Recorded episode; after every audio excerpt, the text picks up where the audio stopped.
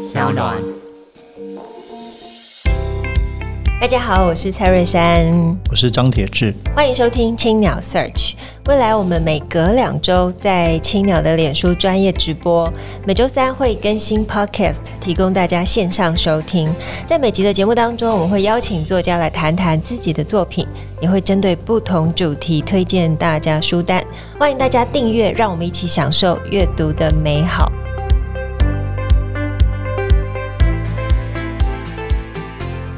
今天呢，我们很开心，就是可以在这个地方跟杨照老师一起与大家谈历史。今天访问这个杨照先生，对我来说意义非凡哦。所以我在大学的时候，当时他出的书几本政治评论书，印象非常非常深，谈什么是一个本土左派的一个观点。那对于这个十八岁的我，其实是很深的一个，不管是文化的、政治的，或者是历史的启蒙。那个时候我是。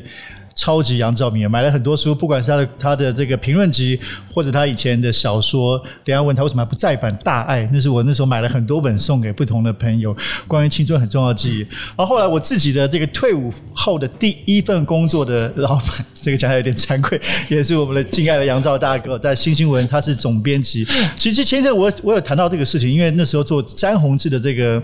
一个讲座，那时候我几乎都忘记，他也算那时候第一个老板嘛。那个时候社长王建壮，张之间是发。发现，只是他那时候根本不认识我这个小屁孩哦，所以今天很不一样。今天从台湾史，我们来谈杨照先生新出的这一整套非常非常有企图心、非常重要的不一样的中国史全套十三册。那我想，这个虽然这个很多人都已经问过了，但是可能不能免说，我们还是希望从这个来请问杨照大哥这个，因为当然我知道你本来在哈佛的专业也是关于中国的上古史嘛，所以这个是一个这样写作计划是一个很久在心里面的想法吗？这个直播节目时间很短，所以我。我心里面一直在想，因为碰到铁字有点稍微麻烦，尤其他开场白，所以希望大家还是容忍我花几分钟的时间稍微说一下。第一个呢，刚刚为什么铁字说他退伍之后的第一个工作在新新闻，他笑了，我也笑了，因为他是新新闻呢，我当时在当总编辑，那他是新新闻里面我唯一一个最不羞嘎的记者哈。因为他是独立记者，我们当时给他很大的空间。然后另外一件事情呢，就要更正一下，因为当时的新新闻的编制体制连铁字都搞不清楚。我们呢，社长叫做王建壮。但是呢，詹宏志叫做执行社长，所以经常我们就嘲笑建壮说，建壮叫做不执行社长。哪还有社长是不执行的？Anyway，那个时代是有很多很多的故事。然后另外回头要说，我说幸幸好是在这个场子里，所以我觉得我好好像还值得可以自豪的说，嗯，读我书长大的，你们看现在看起来 应该还不错了哈，没有变坏。应该会有更多人不错，但是好像倒过来是我变坏了，或感觉上好像我要需要。解释的，因为刚刚铁子讲到说，我当时在应该是九二九三年，应该是那时候是在临界点上的思索的那本书里面，那个序言里面我讲，我特别讲了一个叫做本土左派的视野的这个观念了哈。那可能那个时候不幸的影响了铁子，所以一直到今天铁子还在走在这条路上。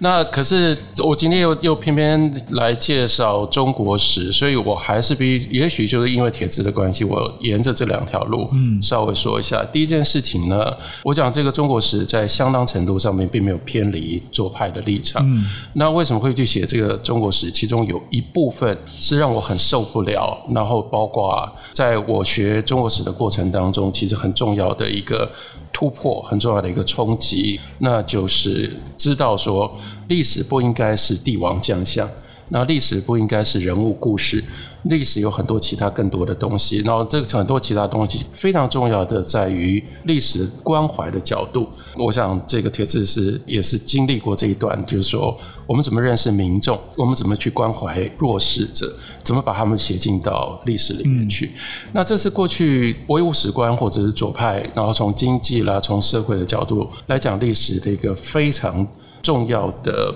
观点。那我站在台湾的立场哈，我们因为以前大家都要受中国史的教育，所以有一个感慨，这个感慨就是说，这种东西从来都没有进入到我们的历史的眼光里。我们历史很长一段时间讲到这些东西，都还是在讲帝王将相，都在讲政治史，都在讲这个各种不同的事件。然后呢，让我有一个更深的感慨，就是说，这套东西一度在中国大陆，它几乎被僵化成为一个。就是意识形态。那因此而产生很多很多麻烦的地方。可是也因为这样，等到改革开放之后，尤其进入到二十一世纪，那个中国大陆在讲中国史也很恐怖，因为全部都回到帝王将相，然后就全部讲权谋。像这两年在流行曹操，这曹操的讲法可以用这种方式讲，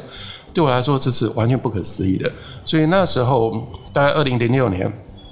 二零零七年，其实就有这样的一个。呃，一个冲击，一个体会。我觉得我自己所学到这一套，就是相对比较是呃民众底层，然后结构的历史的这种看法。我觉得还是我想要把它整理出来。那另外一件事情，还是又牵涉到本土。那我诚实的说，二零零七年我会开始在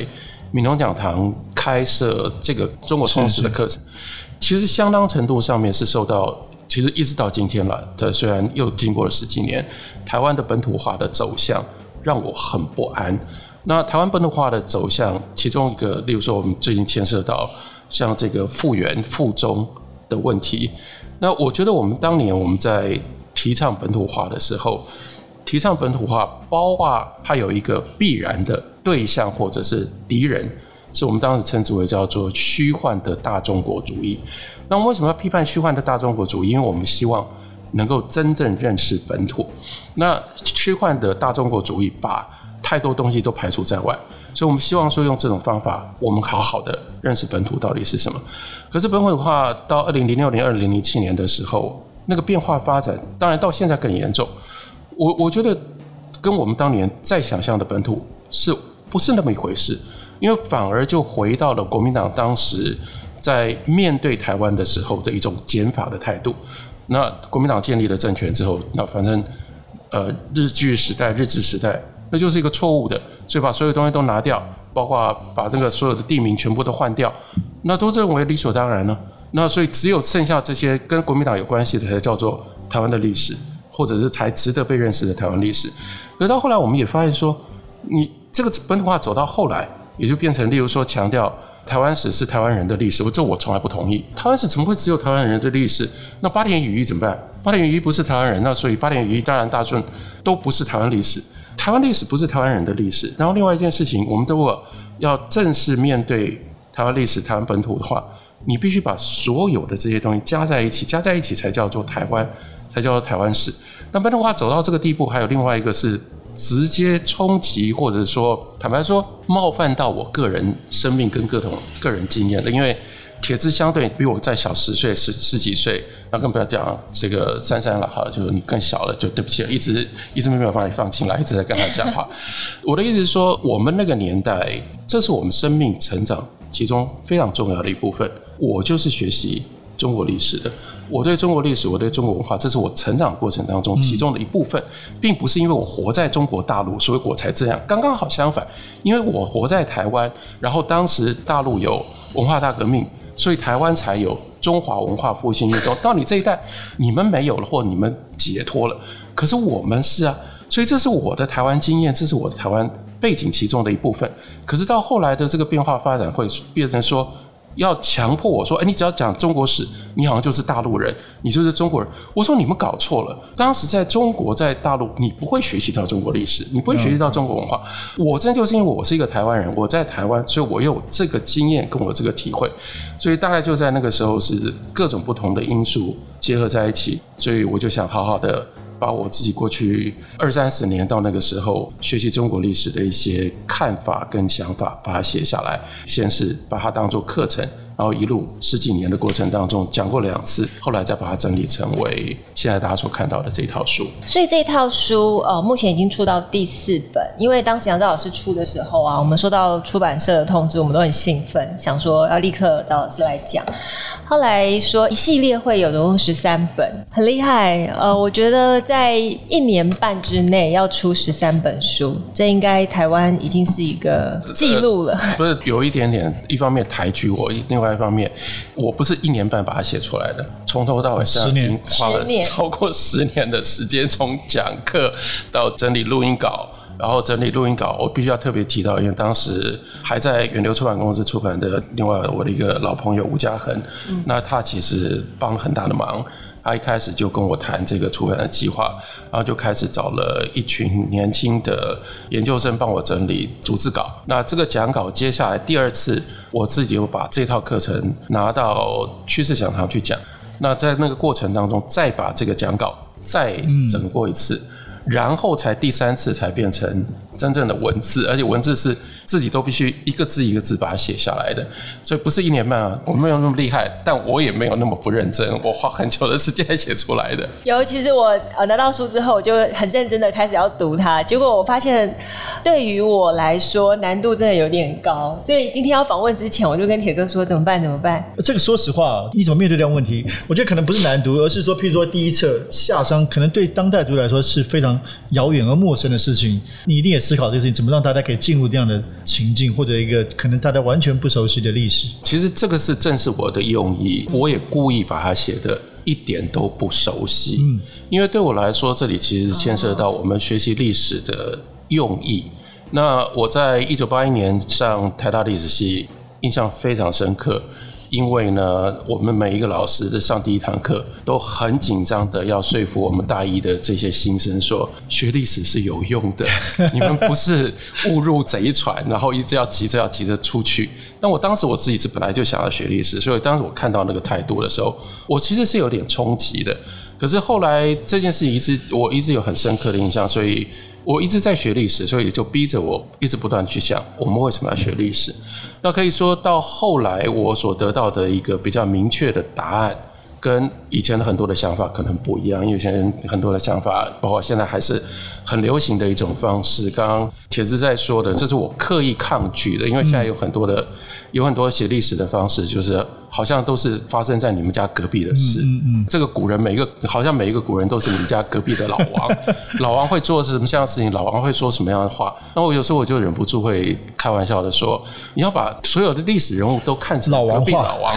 那你就去看隔壁老王，就听隔壁老王讲话就好。你不需要，你就不需要读历史了。那读历史是为了什么？读历史正就是因为我们会在历史上面看到跟我们不一样的人。他们最大的特色，他们脑袋里面没有我们，他们有他们自己的社会，他们自己的时代，他们所自己碰到的问题，跟他们找到的答案。那这个呢，又跟例如说你读《哈利波特》，因为那个是纯粹想象出来的一个世界，那个世界跟我们的世界很不一样。可是历史的世界是没有办法否认，这是具体的真实的活过的人。所以从透过历史，我们真的学习的是什么？是人如此的多样。而我们不过是其中的一个非常非常少数的其中的一个样本，所以我们不要自大，以为人就是这样。所以从这个角度来看，我我必须说了，我是刻意把它写的，尤其是第一册，当讲到上古的时候，我也很怕，因为现在到现在为止，包括例如说。台湾当然比较少了，例如说中国大陆，你还是去看这些东西。讲到夏朝，就开始从大禹开始讲起，也一样啊。就大禹就好像隔壁老王啊，就是夏禹，然后立了这么大的功劳，然后接下来他就有这个选择，他到底要传给启还是要传给义？然后启跟义后来又是什么？哦，全部都是这些我们觉得很熟悉的故事。但是如果我们学历史，我们都只是为了要把一切都变成这种故事的时候，那我们到底学到什么？没有啊。所以这些东西都变成了。Entertainment，那我真的觉得说，那你就不要学历史，你还是去看 Netflix 比较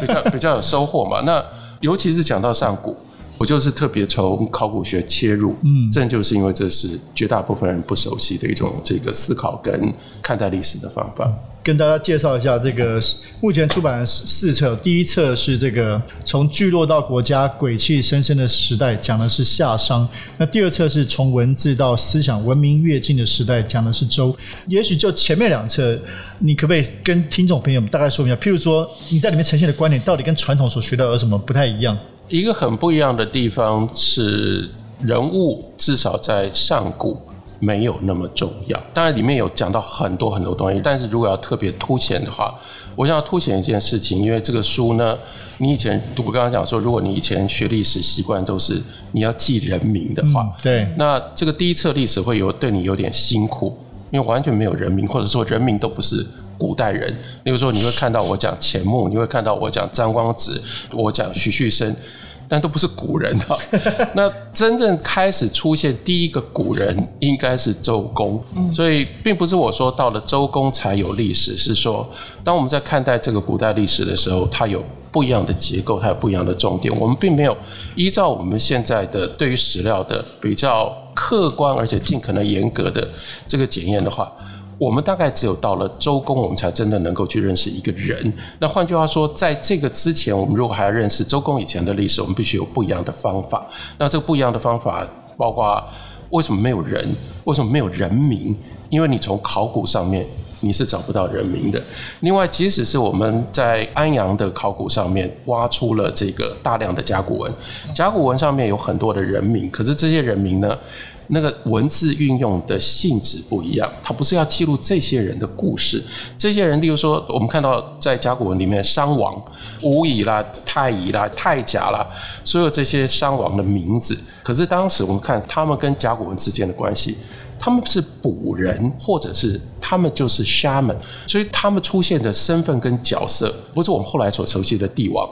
那是一个当机啊，而且他是最高级的，或者是。最有权威的当机，然后所以在 key 档的时候，他就能够听到上天的声音。然后因为他听到上天的声音，他能够翻译上天的声音。那这个时候你非得要听他的，所以他是这样的一个角色。当你还原那样的一个情境的时候，对这些人你也就知道，我们只能够我们认识到这里，我就不要去编故事给他，因为很多编的故事是后来在不一样的环境、文化情境底下编出来的故事，我尽量把它。剥离开来，所以这是一个说，如果我们讲说，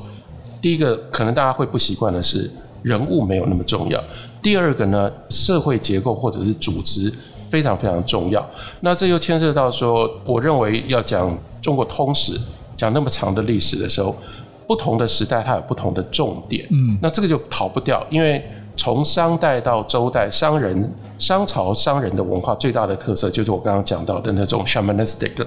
那种萨满教式的那样的一种环境。可是到了周以后，那是完全不一样的一种文化。那周人的文化要讲周人文化，就一定要讲到封建，一定要讲到宗族系统，这都是一个比较属于社会结构以及政治制度的那样的一个看法。那这也都是跟以前大家学历史的时候可能不太一样。所以你这并不是那个无极的讲历史故事哦，这里面不是历史故事，更多的是分析，针对不同这个社会制度文化的分析，然后有很强烈的问题。所以我相信这个我自己看的也是，就读者读了，其实除了了解历史之外，其实很多是学习思考的方法，会问问题以及如何用分析的方法解答问题。我尽量抗拒讲故事，坦白说，这是故这是故意的讲故事的。然后，而且因为最早这是在课堂上，所以我还是要再。提说，我真的非常感谢。我当时闽农讲堂跟后来趋势讲堂跟我一起上课的这些朋友，坦白说，因为这个跟写书的时候压力又不一样，因为我是真实面对在底下的这个课堂上课的朋友，他们睡着了我都知道，他们上不下去我都知道，更重要的是每一期每一期课程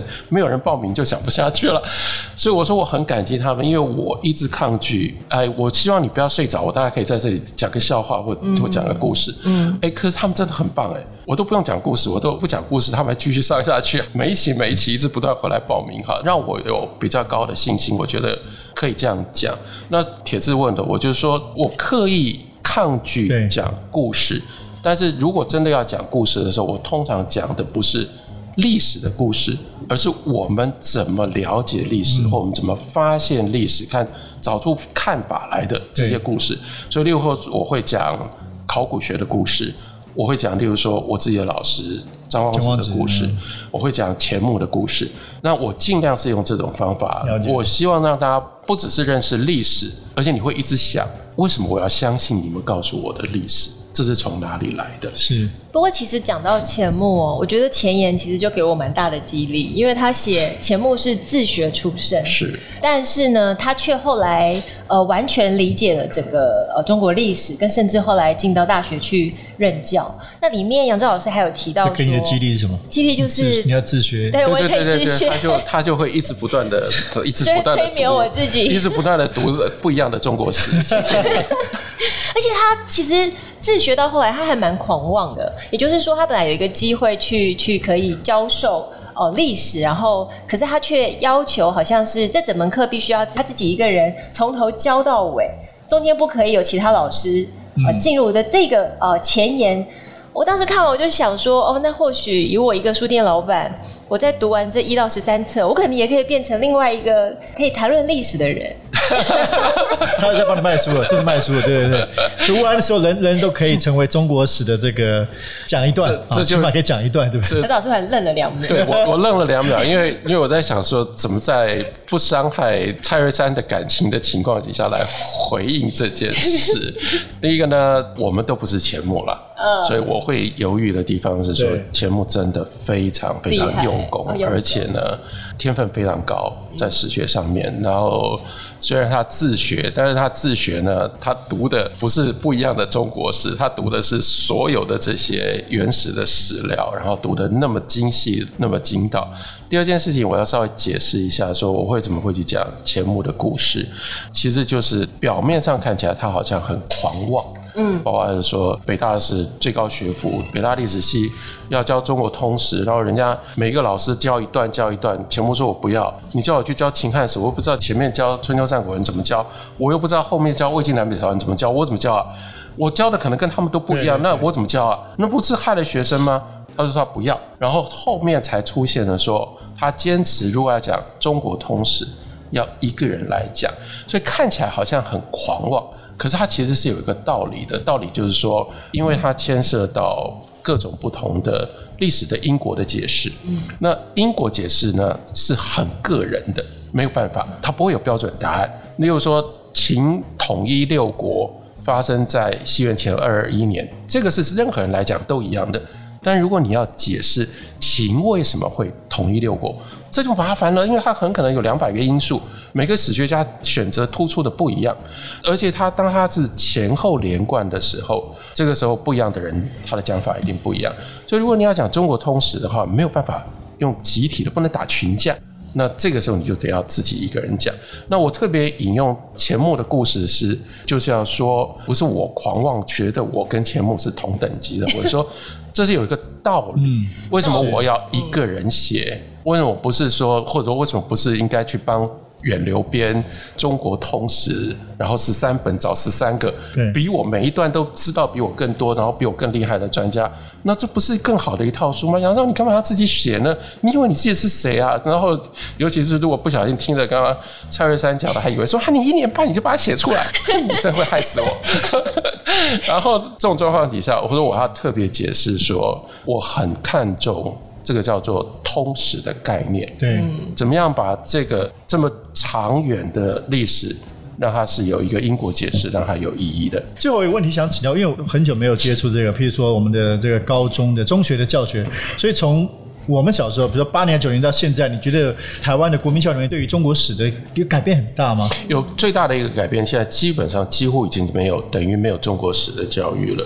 这这是我另外在米农讲堂是上课上到一半，然后有一位我的学员是建中的历史老师，他就跑来跟我说，因为当时我的课叫做重新认识中国历史，嗯，然后他就跟我说，老师你以后开课不用重新认识，因为现在的小孩这完全没有吗？还是选修？基本上就是一本，就一个学期而已，一个学期。坦白说，以我们当年的所受到的这个教育背景，的的确确，它等于没有。这个是他们的课程的安排的其中的一种方式，因为它变成了包括课本的篇幅，然后包括它变成了这样的一个形式。那当然，这个这个变化事实上已经根本无从比较，基本上已经没有办法去讲说现在的中国式的教育到底是什么了。是，那你这个这一套书写到辛亥革命吗？所以会有下一套计划吗？写民国时期吗？呃，下一套计划其实是有，那也已经讲完了，但我不会讲民国史，应该说接下来的直接接着不一样的中国史，但到时候出版的还要另外安排，就是。我有一个呃革命史，革命史其实是把辛亥革命前后做更展开的，是那个就会讲的比较细。这是一个比较近的，就是而且基本上已经大概书稿初稿完成了的。那比较远的是，因为我现在同时在趋势讲堂讲台湾史，史，对，所以台湾史的这个部分，但那个也是一个漫长的过程，因为它可能在篇幅跟分量上。虽然只讲一百年，但因为因为那个史学方法论上的差别，所以这一百年我我讲的分量可能会跟中国史差不多。那那个也会未来慢慢再陆陆续续把它整理出来。好，我们非常感谢杨照先生今天来现场，那也期待这一套不一样中国史的持续的出版，更期待之后的这个，我觉得杨照重新带给我们各种不同的关于中国或者台湾史的新观点。好，我们今天节目就到这边，非常感谢大家收听青鸟 Search。本集感谢正成集团赞助器材，如果大家喜欢的话，可以呃在我们隔周的 SoundOn Spotify 还有 Apple 的 Podcast 上面订阅。节目给我们更多的回馈，谢谢大家，谢谢。